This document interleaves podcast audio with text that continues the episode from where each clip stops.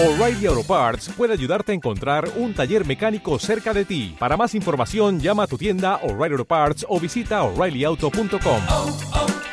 O'Reilly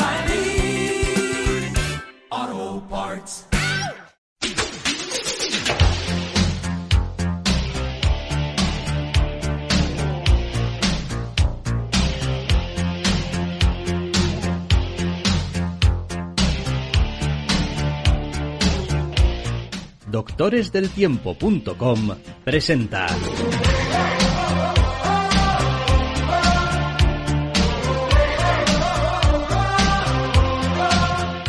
Entre cómics.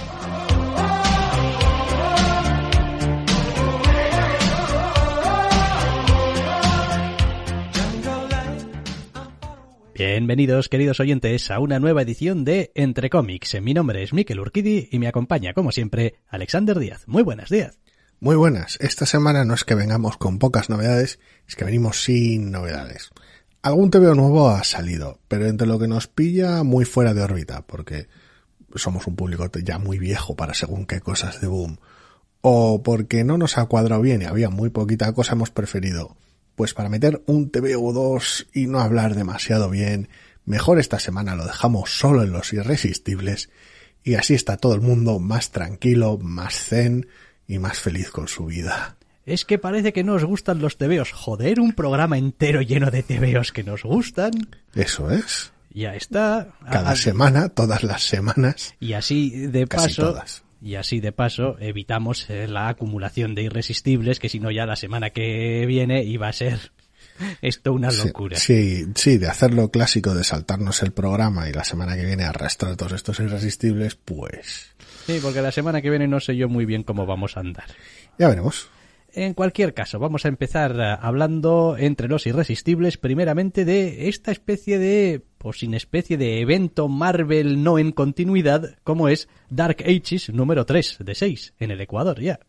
En el Ecuador ya, así esta miniserie que no deja de ser un TVO 100% superheroico sin tampoco demasiada ambición, pero es un TVO 100% superheroico muy bien hecho. Sí, la verdad es que sí, es de esos tebeos que da gusto leer porque a pesar de que, pues como decimos, no está en continuidad y se saca del sobaco un nuevo status quo para el planeta, los superhéroes, sus relaciones, eh, incluso da esa sensación de estar bien enfocado, de estar bien equilibrado, de que el mundo en el que se mueven los personajes tiene sentido y unas dinámicas que vienen desde antes de que tú hayas entrado al TVO a que te lo cuenten y en general es una lectura donde los personajes son reconocibles pero al mismo tiempo tienen algo de espacio para poder dar alguna sorpresa. Es una combinación bastante interesante de tener en general las ideas muy claras y muy bien atadas, de presentarlas de la manera más concisa y más impactante posible de cara a lo superheroico y de no avergonzarse en ningún momento de lo que es ni extender su alcance más allá de lo necesario. Es capaz de generar buenos momentos dramáticos, relaciones interesantes que se construyen sobre las preexistentes que ya conocemos en el universo Marvel y demás, pero sin excederse y siempre atándolo todo a un género muy superheroico de acción, de grandes apuestas, golpes de efecto, giros inesperados y demás. Sí, la verdad es que me está gustando bastante. ¿eh? Sobre todo ese no sobreexplicar eh, determinados papeles o funciones que cumplen personajes dentro, digamos, de la nueva jerarquía eh, del mundo. ¿Por qué? Pues porque normalmente, a ver, normalmente no, pero muchas veces se da demasiada importancia a cómo el malo, que todos sabemos que es malo, está siendo malo y por qué está siendo malo y cómo ha construido su cosa de ser malo. Y es como, bueno, a ver, chico, no sé, eh, que eres fulanito el mega malo del universo Marvel de, toda la vida. Quiero decir, ya sabemos que vas a estar haciendo el mal. No necesito que me expliques cómo conquisté, no sé, la Tiberia y luego tomé su castillo y lo convertí en un robot gigante y no sé qué. Es como, bueno, vale, si, si esto viene a tener algún papel en la historia, pues ya se convertirá el castillo de Doom en un robot. Pero si no, no necesito que me lo cuentes. Es consciente de que es una historia superheroica directa, entonces no malgasta tiempo en toda una cantidad exacerbada de world building que no le va a servir para nada. No se trata aquí de construir una fantasía loquísima o de una historia de ciencia ficción hiperépica que requiere planetas y reinos y sistemas políticos entre No, aquí no hay nada de eso. Aquí se trata de que pues ha pasado una movida gorda y los superhéroes están haciendo lo posible por o arreglarlo o mitigar el puto desastre. No pasa nada y están ahí dando lo mejor de sí mismos y son esos propios personajes y su manera de ser los que arrastran la historia, no las circunstancias específicas del mundo, sino los protagonistas de esta historia. Me resulta muy gracioso que a Tom Taylor lo tengamos en Marvel y en DC con historias de mm, continuidades eh, así bastante eh, graciosas y alternativas eh, contando al mismo tiempo, quiero decir. Eh, con la de, mm, ¿cómo se llamaba? La de Batman y Superman, el, ya sabes, el la medieval, la historia medieval. de Ah, Batman sí, eh, uf, la semana pasada hace dos. Dark Knights o no. Es no. posible. Bueno, no, no, eh, eh, eh, Steel-. Knights of Steel, Knights of Steel. eh, Sí. Knights of Steel. Y, y aquí en, en esta cosa Dark Knights of Steel eran las dos, eran las dos cosas. Eran las dos, era joder, era un juguete y era choco, tenía chocolate. Efectivamente. Madre mía. Eh, vale, pues aquí también tenemos la palabra dark, pero en este caso es Dark Ages, número 3 de 6. eh, y bien, no, de momento, eh, vamos, muy, muy a gusto con, con la colección. Siempre desde esta óptica de, pues, oye, es lo que es, es una miniserie de seis números que, pues tampoco le vamos a, a pedir peras al olmo, ¿eh? Pero, pero funciona y funciona muy bien. ¿Qué más cosas hemos tenido? Pues hemos tenido un número 5 de Moon Knight.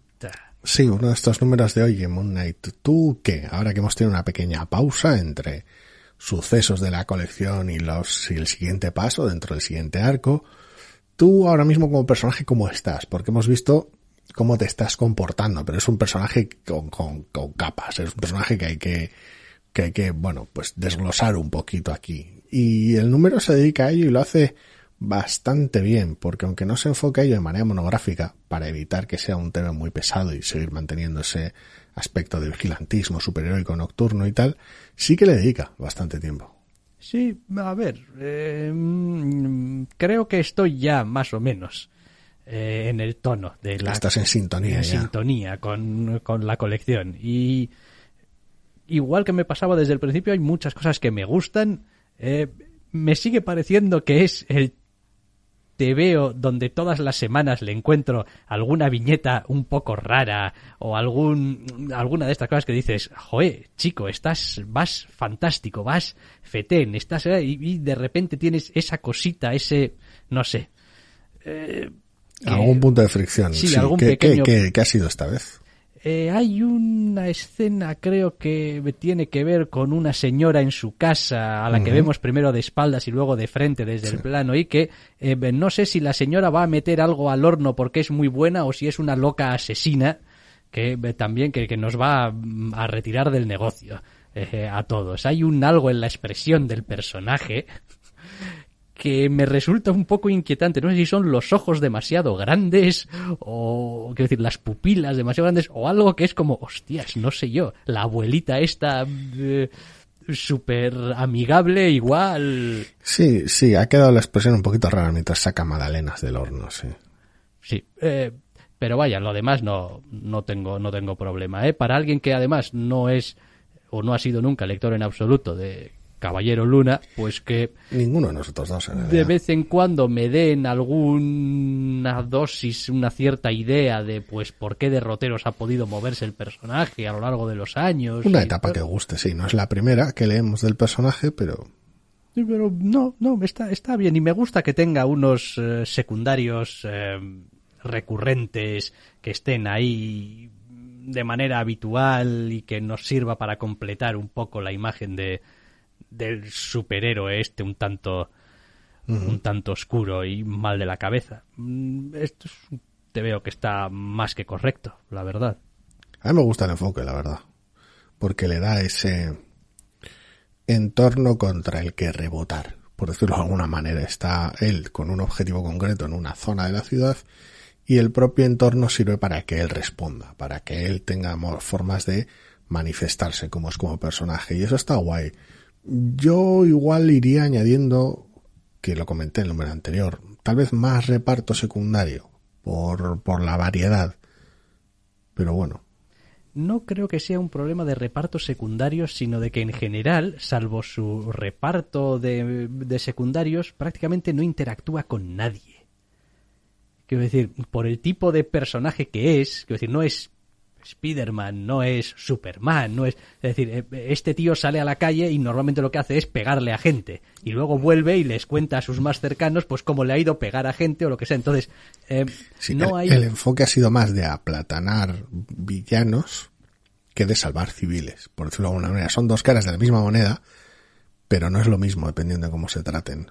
No ha habido ese, ese toma y daca, ese, a ver, al principio en el primer número y tal, un poco sí, pero, Mm. pero como que se ha ido perdiendo. Es como todo ese trabajo que se hizo en el primer número estaba más bien destinado a establecer ese entorno de personajes más o menos de confianza cercanos eh, a él y a partir de ese momento, digamos que la metatrama y lo oh, cosas del Caballero Luna han tomado tanta fuerza que, pues chico, o estoy hablando con los de siempre o estoy pegándole a alguien. De todas maneras, se ha hecho bastante trabajo en lo que viene siendo al final solo cinco números de una colección superheroica, o sea que Sí, eso también es verdad. Pero bien, bien, veremos, veremos. A ver, eh, yo espero de todas formas algún algo, algo, algún extra, algún extra en algún momento. que tenga algún algún remate un poquito más explosivo, algún golpe que le añada espectacularidad, tal vez en algún sentido.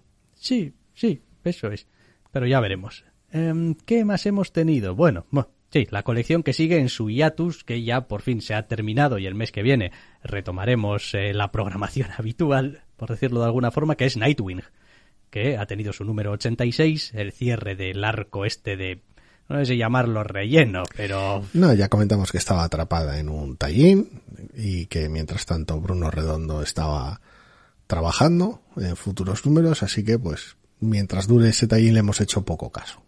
Pues eh, lo esperable. Es como pues resolución, puñetazos, explosiones, reencuentros, mm, diálogos graciosos entre personajes mm, y a esperar a ver qué pasa con el número 87 al Muchas que, ganas de verlo. al sí. que particularmente le tengo muchísimas ganas, mucha curiosidad. Eh, pues, si no lo sabéis, ya se ha hecho, vamos, se ha anunciado. eh, Se comentó en su momento momento, no sé si lo llegamos a decir, creo que sí. El número 87 aparentemente va a ser todo un todo el tebeo una gran ilustración continua un Una gran mosaico Splash de 20 páginas o 22 o las que sean, sí. eso es, es decir, la historia se va a ir moviendo, digamos, de izquierda a derecha. Si lo pusiésemos todo, uno eh, de todas las páginas, una detrás de otra, eh, y a mí me parece una idea molona como ella sola. Un spread continuo, ya veremos qué tal funciona. Eso el mes que viene, cuando salga. Eh, más cosas. Pues hemos llegado también a mitad de camino de Primordial. Número 3 de 6 de esta cosa de Jeff Lemire y Andrea Sorrentino. El número no exactamente de las explicaciones, pero sí de algo más de claridad. Ya comentamos que el segundo seguía manteniéndose los trucos bastante guardados. Este ya apunta en direcciones más concretas en sus dos frentes, el extravagante y el muy, muy extravagante. Pero le va a dar a esto para llegar a algún lado. Tiene otros tres números. Ya, pero mm, es que es que no veo realmente cuál es el, el- el endgame de esto. No, no, no ya de, de la historia que En el frente más complicado ya tiene las piezas en su sitio y en el frente más mundano, pues es el más mundano. Que decir, ha metido alguna escena, así una pequeña persecución y algunas cosillas demás y sí, sí, pero, lo pero- tiene todo donde quiere. pero- no, es una historia mono, casi monoescena, como quien dice. pero, pero, quiero decir, ¿de qué va todo esto? Quiero decir, es como que, cu- ¿cuál es aquí el, el, el- no sé, es que ¿Dónde está el tirón loco en esta ciencia ficción a nivel temático No, o no, no, emocional? sí, sí, sí entiendo, sí, sí me está encantando el, el, el pero no le veo una resolución mínimamente razonable a prácticamente Bueno. ninguna de las dos tramas, digamos, principales. Piensa que tienes unas 60 páginas, dar da de sobra, pero habrá que verlo al final. Sí, hombre, dar da de, sombra- de sobra, pero chico, tiene que ir en consonancia también con lo que ya has ido contando y te has movido a una velocidad, a ver, te has movido a gran velocidad de acción, a poca velocidad de qué cojones está pasando aquí. Bueno, supongo que quería hacer un ejercicio bastante específico de dejar las cosas más o menos asentadas a nivel, no sé si necesariamente temático, tampoco a nivel de trama, sino a nivel más bien atmosférico. Es decir, tenemos dos partes muy separadas del TVO, vamos a dejar las dos bien nutridas. Quiero decir, quiero que todo este aspecto de todo lo que sucede a nivel espionaje quede, quede muy clásico, muy cargado, muy oscuro, muy siniestro y tal, y eso requiere tiempo, y que el otro aspecto más abstracto, más chiflado también, pues requiere sus desarrollos. Podía haber sido más económico a nivel de espacio el TVO, seguramente. Podría haber sido más directo temáticamente desde el primer número, seguramente también. La comparación más directa de este TVO seguramente sea Barrier. Mm, sin entrar tampoco en demasiadas explicaciones. Y, y Barrier, una de las cosas buenas que hace es que tienes las cosas relativamente claras a nivel temático y emocional desde el principio. Los personajes los conoces bastante mejor que en este aspecto. Y es mucho más económico a la hora de introducirte las cosas. Los conceptos vuelan a una velocidad sorprendente por página. Este se está tomando más tiempo, es más abigarrado, más extravagante según qué, según qué nociones. Así que bueno, Resulta de todas formas una lectura de lo más eh, atractiva, ¿eh? Está, está muy bien. Primordial número 3 de 6. Eh, en realidad no es tanto eh, lo que le estaba achacando una queja como una, una simple mm, impaciencia de lector. De decir, pero esto, Sí, pero esto, sí. pero esto qué es, es Esto- como no esto- veo, no veo por dónde vais a ir, ¿no? ¿Qué, qué está pasando? ¿Por qué? Interés y desconcierto, sí, más que quejas.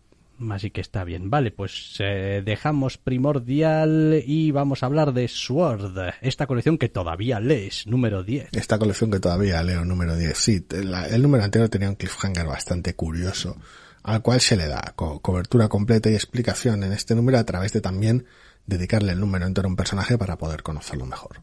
Eh, el TV al final, de esa manera, sirve dos funciones. Sigue teniendo alguna de estas extravagancias peculiares a nivel de trama, de decir, vale, venga, ¿por qué no? Estáis un poco fatal. No sé si había una manera más sencilla de hacer todo esto, pero eh, adelante. Y está bien, porque como digo, sirve ese doble propósito. Sigue haciendo avanzar por fin la trama después de bandazos con, con tie-ins y demás eventos extravagantes. Y por el otro lado, pues, joder, dedicas todo un número a presentar, a presentar, a conocer mejor uno de los personajes aparentemente centrales de todo esto. Bueno, oye, pues que siga adelante. ¿Qué carajo? Más cosas. Número 5 de Supergirl, Woman of Tomorrow. Me da mucha fatiga el TV, pero me, pero me gusta también mucho. Y vendrá la cascada de texto para apoderarse de tu TV. Estaba viendo, ¿no? Lo tenemos apuntado, 5 de 8. 5 de 8. Pues, Ahora que me fija en portada. Pues se lo voy a poner ahora mismo. Es posible que no lo tuviera desde el principio, ¿eh? Es posible, no lo sé. Porque a veces aquí el amigo Tom King No dice, 12. van a ser X números, pero luego... No, no, no son, joder, no jodas. 12 números de esto no hay quien lo aguante. O sea, ni, ni creo que la historia los soporte tampoco. Hombre, es complicado. Quiero decir, cuántos aventuras episódicas, como es prácticamente el caso en este número, puedes soportar el, propio formato sin devaluar la historia central, esta búsqueda de justicia a través de la venganza, por decirlo de alguna manera. Este, este número como tal es un, es otra cápsula más contenida, como lo han sido muchos de los anteriores. Con lo cual tienes esa historia cerrada de ciencia ficción, por decirlo de alguna manera, concreta en el número. Empieza, acaba ya está, no pasa nada. Pero claro, eh, cuan- con cuántas de estas te puedes distraer eh, sin perder la perspectiva de lo central. Ocho números, pues ocho números. Sí, no, creo que está bien. ¿eh? Y, a ver, mm, yo tampoco tengo mayor problema con la narración, más allá de que pues es un recurso narrativo que en general no me suele gustar. Pero, vaya, en general. No tiene nada que ver. Aquí está pues bien empleado, es consistente a lo largo de los números, mantiene estilo, mantiene tono, mantiene el nivel de interés mucho o poco, allá dependerá de cada uno que ha tenido desde el principio. Eh, quizás lo que más eh, he hecho en falta es que es un retrato de personajes demasiado estático. Es decir, eh, los personajes no cambian. Es como a pesar de toda la... mm, eh, todo el bombo de, ah, porque yo no sabía entonces, era todavía muy joven, algo, sí, sí, pero eso me lo está diciendo quien está narrando desde el futuro. Ese es el problema, no es tanto el que los personajes no avancen, sino la sensación de que no avanzan por la distancia que entromete la propia narración. Este posiblemente sea uno de los números por los que más curiosidad tendría de leérmelo sin las cajas de texto. Hmm. Hombre, también es verdad que el TVO encuentra algunas, em, no sé cómo llamarlo, es, es- es excusas argumentales eh, para la trama, eh, pues más salidas de madre que te puedas inventar. Es como, ¿y qué me invento aquí? No sé, me voy a inventar esta cosa. A mí me gusta porque sirve tanto para la escala loca de la ciencia ficción como para la escala loca de la crueldad del villano. Sí, sí. Combina ambas cosas en un solo MacGuffin. Sí, sí, que de hecho es algo que, mira, eso sí que lo están haciendo a lo largo de la colección. Engordar bien la leyenda de lo malo que es el malo. Porque al principio es como, pues bueno, es un señor que pues va por ahí. Y esta vez es personal, pero también otras cosas, porque es un villano de tomo y lomo. Sí, correcto. Y bueno, pues, No es solo personal. Es raro, no sé hasta qué punto ayuda o no. Eso posiblemente habrá que esperar a la resolución. Para ver hasta qué temáticamente emocionalmente, dependiendo de cómo le elijas resolverlo, que el villano sea el villano que acaba con el padre de la protagonista, es el villano que está al- aliado pardísimo a lo largo de toda la galaxia, hasta qué punto puede evaluar esa búsqueda personal o no, habrá que verlo. bueno, uno pensaría también desde ese punto de vista que a este señor le estaría buscando media galaxia. Eh, y quiero decir, a ver, que pues, tampoco descartes que eh, llegues al último número y haya cola para, para, para darle leña y te acaben hurtando la resolución o se la acaben hurtando a la protagonista. Ya veremos, no lo sé. Ya te digo, este es un número que está guay y es una colección que me está gustando, pero este en concreto es tan, tan directo en lo que sucede, en plasmar lo que sucede además, sin, sin demasiada extravagancia ni ningún, ningún follón cronológico, que si le quitas las cajas de texto, seguiría siendo el mismo TVO y sería un TVO completamente distinto a la vez es bastante gracioso porque no hay nada aquí para entender este número, específicamente este número, que requiera de las cajas de texto. No, no, probablemente no. Y serían, serían dos TVOs totalmente distintos. Eh, no me dedico a los what ifs, a los... Ya, ya, No lo sé. Digo que en otros números era más complicado, no era tan fácil hacer, entre comillas, mentalmente esa resta. Aquí es más directo y se le ve el, se le nota más, por decirlo de alguna manera, lo que añade y lo que resta esas cajas de texto. Es decir, es más fácil ver hasta qué punto, dependiendo de cada lector, eh, te aporta o no te aporta, o te dificulta la lectura este efecto. Mm. Bien, em, vale, de Supergirl Woman of Tomorrow 5 de 8 a Superman, Son of Kal-El, número 5. Venga, vamos a hablar de cosas así, de, de kryptonianos, pero vamos a dejar a Kal-El en su casa. Sí, Lo digo porque la otra era de Supergirl, el otro tema de Supergirl, este es de, de Superman, pero Superman hijo. Eso es, tranquilamente a sus cosas, el número del cual se lleva hablando mm, de aquella manera, vamos a dejarlo ahí, porque entre el festival y los, y los medios generalistas, con según qué cosas, pues bueno, pero del que se lleva sabiendo que prácticamente la resolución del número desde hace un mes, dos meses. Mm, Sí, esta sí que este es el famoso, sinceramente, eh, estaba convencido de que a estas alturas ya lo había leído.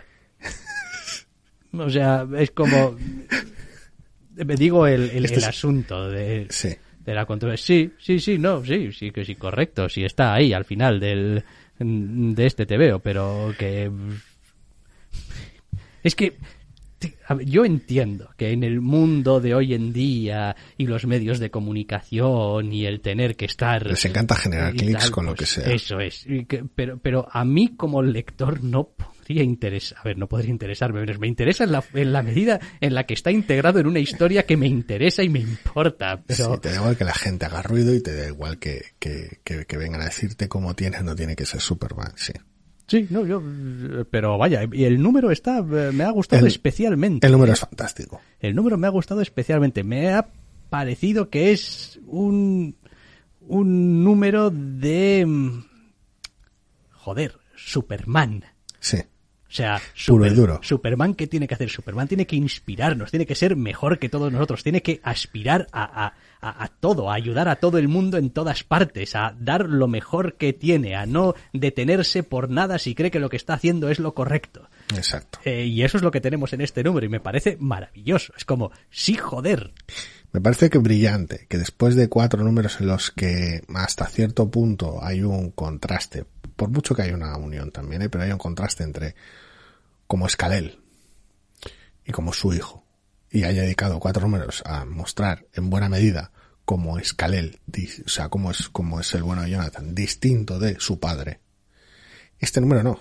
Este número en el que después, sobre todo de los números previos con esa relación en este número muestra cómo es igual que su padre hasta cierto punto. Es decir, no, el que es Superman es Superman y tiene que salvar a todo el mundo. Y es muy bonito que después de todos esos números de decir, vale, este, este personaje opera de otra manera, tiene una serie de preocupaciones distintas, que son muy interesantes y que espero que el TVO explote. Muy bien. Pero es Superman. Sí. Sí. Quiero decir, puede ser un Superman que opere de otra manera, puede ser un Superman con otras prioridades, pero es Superman. y tiene para mí un logro también que puede parecer pequeño, pero para los viejos bastardos como yo que lo consiga quiere decir que algo está haciendo bien, y es que me lo creo. Cuando este Superman dice que va a hacer todo lo que pueda, que tiene que estar en todas partes al mismo tiempo y que, joder, puede hacerlo porque es el jodido Superman, me lo creo. Y el TVO cuenta la historia de manera que me lo creo. Sí, y cuando, los y cuando requiere ayuda de otra gente, encaja bien, cómo funciona esa ayuda. Y es como, pues sí, chico, un Superman que te puedas creer es, es algo bueno. Superman que te llegue, porque si Superman no te llega tenemos un problema. Sí, exacto, exacto. Em, vale, Superman Son of Kal-El número 5. Oye, pues este también ya ha hecho un trabajito ya para el número 5 aquí de decir, eh, eh, ojo, ojo, que en esta colección hay apuestas de verdad con el personaje. O sea, Me está gustando muchísimo. Después, pues es como todo, ya sabemos, estás dentro de la gran cadena eh, de, de hacer tebeos y pues Sí. de- eventualmente alguien vendrá y hará, deshará, cambiará, eh, habrá otro Bueno. tono, otro tal, pero Ya veremos, yo me conformaría con que no hubiera demasiado tallín y leches que afectasen al, al devenir normal de la colección, por decirlo de alguna manera, pero bueno. Pues sí es una buena aspiración. No creo que la veamos cumplida, pero es lo que hay. Podemos soñar mientras tanto. Podemos soñar. Podemos soñar también en lo buena que está siendo The Nice House on the Lake. Número Ese- 6. Ese número 6, con sus giros extra, añadidos a los giros extra del anterior número, con ese cambio en el diseño habitual de la portada, con ese pequeño extra inesperado que te esperas una cosa pero no, toca otra distinta. Me gusta muchísimo. A ver, básicamente se dedica en parte a construir personajes, en parte a poner de relevancia según qué cosas que cada vez eran más patentes cada número, las hace básicamente manifiestas, las trae a la primera plana de manera explícita y pues todo el número es un festival hecho a mayor gloria de los puñeteros personajes. Sí, es también un número que te puedes permitir contar lo que cuentas por el final que le das. Es decir, a ver, no, no porque no puedas eh, haberlo contado, pero por dónde iba a ir la historia a partir de ese momento iba a diferir mucho en función del final que le des a este número. Sí. Entonces, eh, digamos que se las arregla para darte nueva información, pero no cambiar demasiado el rumbo, pero al mismo tiempo sí, porque ay, han pasado cosas en medio. Entonces, es, es un número muy, muy interesante, a pesar de que, pues, como en otro montón o en casi todos estos números, es un montón de gente hablando. Y Es, tienes bastante flashback también aquí. sí, es pues, pues, pues pura fantasía y es una maravilla de colección. La cual llega por fin, por cierto, no solemos comentarlo normalmente, pero bueno, la cual llega por fin a España la semana que viene. ¿No? Sí, le toca ya. Le toca, Le toca ya, sí. Le toca ya, fantástico. Además iba a salir en grapa, creo. Sí, sí, sale la semana que viene el número uno. Buah. Con lo cual, pues, vamos. Esto se estaba vendiendo like hotcakes ya, o sea que... El que no esté leyéndola ya, al menos aquí en España, no sé cómo, cuándo saldrá en otros países hispanohablantes, eh, que se lance ya. Si, si era por el idioma, ya sabe lo que puede hacer ahora mismo. Sí, sí, sí, sí, sí. sí. Eh, con esta colección es difícil equivocarse. Es decir, No, no va a ser para todo el mundo. No, no es, no va a ser para lo es. A ver, hombre, sí, a ver, no es que a mí este tipo de TVOs no me gustan. Bueno, pues pues es probable que este tampoco te guste. Ahora, dentro de su de su género, de su estilo, de lo que hace, pues es complicado hacerlo mejor. Es puro músculo, porque todo el equipo está muy, muy bien. Mm, The Nice House on the Lake, número 6. Bien, bien, ya veremos ahora si hemos tenido un cambio de timón, mm, ay o no. ¿Hasta qué dado- punto? Ya veremos. Lo veremos. Vale, y tenemos que terminar con, hombre, pues en la X, X-Force número 25. La colección de los, de los mutantes reguleros llega a su número 25 por fin. El número 25 em, es, em, vale, es verdad, cumple una función a nivel de trama, a nivel de oh, una cosa al final y que cliffhanger y tal, pero básicamente todo el número es, bueno, Lobezno quiere irse a hacer surf Ajá. a lugares peligrosos de la isla porque sentir el peligro es lo que le mola. Así que pues se le preparan una tabla de surf con no sé qué metales y tal y cual para que ya sabes puedas soportar que pues te metas Sí, en unos que- tsunamis gigantescos y tal. Ajá. Eh, y después tienes una pequeña parte o la otra gran digamos eh, rama que llevan trabajando era la de Quentin Quire con Sí. em, Sophie, creo que era de las 5. Sí, ¿O es no? posible que sea así. Sofía, mira que soy yo el que lee. Es- el te veo, pero eh, que bueno, pues siguen ahí en el asunto y hay obviamente hay un conflicto porque hasta qué punto uno deja de ser parte de los cucos o no y Sí. cómo puedes mm, arreglar ese asunto. Y luego sí, pues es verdad, como es X-Force, por supuesto que va a pasar algo terrible o alguien está planeando algo totalmente terrible. Sí, esperaba que siguiera de... ah, No exactamente necesariamente del cliffhanger de Inferno, por decirlo de alguna manera, porque por lo que comentaste había ciertas Sí, sí, decisiones yo, yo de también, yo también. Es como... X-Force que cobraban relevancia especial en Inferno, que aclaraban cierto, cierto momento del último número de Inferno, pero no, se mueven otros, Sí, por sí, otros derroteros. No, hombre, a ver, la verdad es que ya la portada tiene, hay un Celebrating 25 issues with their deadliest mission yet y tal. Da una cierta... La Deadliest Mission es irse a hacer surf. Be- be- be- sí, sí, en, en, en, en olas de 150 metros. Un prólogo, supongo. Sí. Eh, en- entonces, da cierta sensación de, ah, pues número como celebratorio, casi, casi, de llevamos 25 Sí. números y tal. Sirve Curioso. para, para eso, pues para establecer una, otra vez un nuevo problema, una nueva amenaza que va a haber que solucionar y resolver y conectar de alguna manera algunos personajes de X-Force a esa situación. Sí, no exactamente hacer los deberes, pero bueno, en parte sí colocar ciertas cosas en su sitio. Sí, no, eh, bien, lo demás, bien, o sea, a ver, un poco ridículo ya es. Aquí estoy yo, lo vendo en Cracoa, haciendo surf en este. En es esta el tipo de escena que esperaría de los Marauders, sinceramente. Eh, Sí, pero. Pero bueno, chico, yo ya que sé qué decir. He echado de menos no tener a, A McCoy. a Hank McCoy guarreando algo. El McCoy mierdero te, te está gustando mucho. El, el McCoy mierdero me parece de lo mejor. Es posiblemente una de las alegrías que tenía yo en esa colección.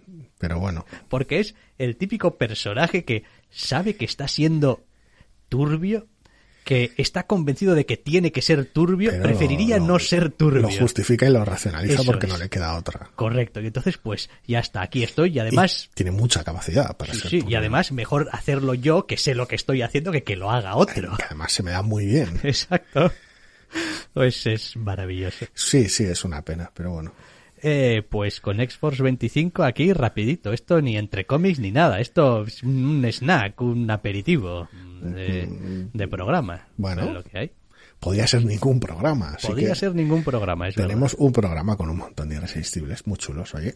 Pues fantástico, pues nada, el- Y es minutaje que nos añade al siguiente programa. también. Y mm, tiempo que le ahorramos a la gente que ahora puede ir a leerse los tebeos, en vez de oír hablar de tebeos, que oye, encantados de la vida, que para eso hacemos el programa, Sí. pero seguramente nada supere leer el TV. No. Así que ala, a leer TVOs. Pues hasta aquí el programa de esta semana y si todo va bien, podréis volver a escucharnos la semana que viene. Hasta la semana que viene.